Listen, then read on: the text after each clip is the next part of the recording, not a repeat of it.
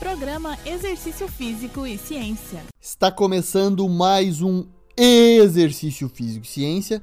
Sou o Fábio Dominski e esse é o programa de rádio e podcast que trata de exercícios a partir da visão científica. Começamos um novo ano. Desejo um excelente 2021 com muita saúde e paz a todos. Vamos para mais uma temporada do Exercício Físico e Ciência com muita informação científica. Todos esperam algo novo em um novo ano. Hoje, nossa temática se dá na área da psicologia do exercício, dentro da teoria das necessidades psicológicas básicas, uma importante teoria na área da motivação. Temos três necessidades: vínculo, autonomia e competência. Segundo diversas pesquisas, a satisfação dessas três necessidades está relacionada à maior participação no exercício.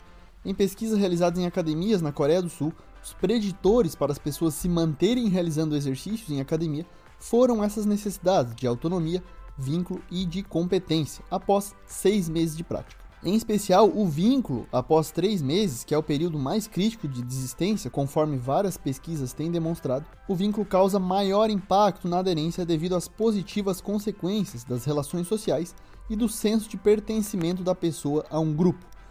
Nesse estudo, o vínculo foi o preditor mais importante no período mais crítico em relação a desistências das pessoas no programa de exercícios em academia, que está em torno dos três meses iniciais.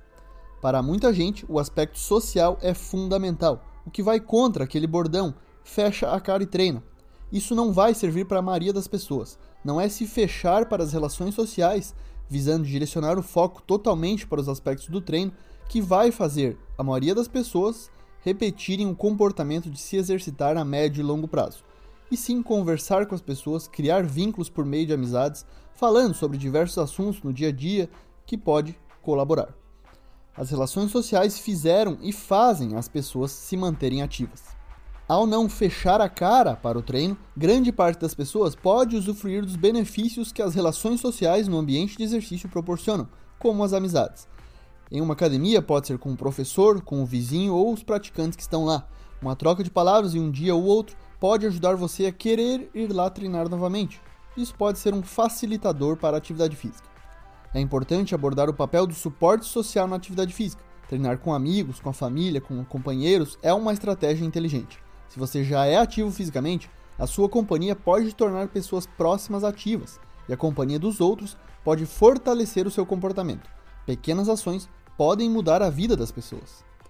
Ter autonomia uma outra necessidade psicológica básica, é um aspecto importante no sentido de possuir liberdade de escolha do modo que você vai fazer exercício, assim como quando e onde. Ganhamos um pouco mais de autonomia quando passamos a fazer exercícios em casa durante o período da pandemia. Isso pode ajudar, além da satisfação da necessidade de competência, ou seja, o indivíduo cumprir uma tarefa relacionada ao exercício que faça ele se sentir competente. Nesse estudo, a aderência ao exercício é bastante influenciada pelas relações sociais que ocorrem decorrentes da atividade e o senso de pertencimento a um grupo é importante, através do vínculo e do suporte social, além da percepção de liberdade na escolha do tipo de exercício e na participação, que é a autonomia. Porém, evidências mais recentes trazem uma nova necessidade psicológica no campo dos exercícios, a da novidade. Novidade? Isso mesmo. Um recente artigo na revista Frontiers in Psychology trouxe a novidade como um fator potencialmente determinante para a adesão à atividade física e a importância nos programas de exercícios. O título do artigo traz Make Fitness Fun, ou seja, torne o fitness divertido. O experimentar algo que saia da rotina é fundamental para motivar as pessoas a aderirem e se manterem fazendo exercícios.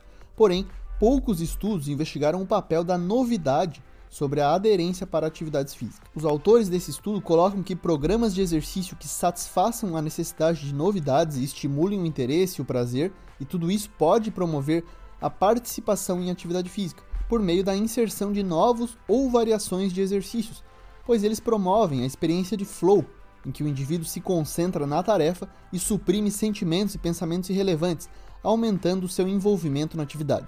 O estado de fluxo ou de flow é induzido quando os exercícios são novos ou são apresentados com algumas variações, e quando baixa pressão ou importância também são atribuídas ao resultado. Essa é uma hipótese importante em relação aos efeitos dos exercícios na saúde mental, da distração.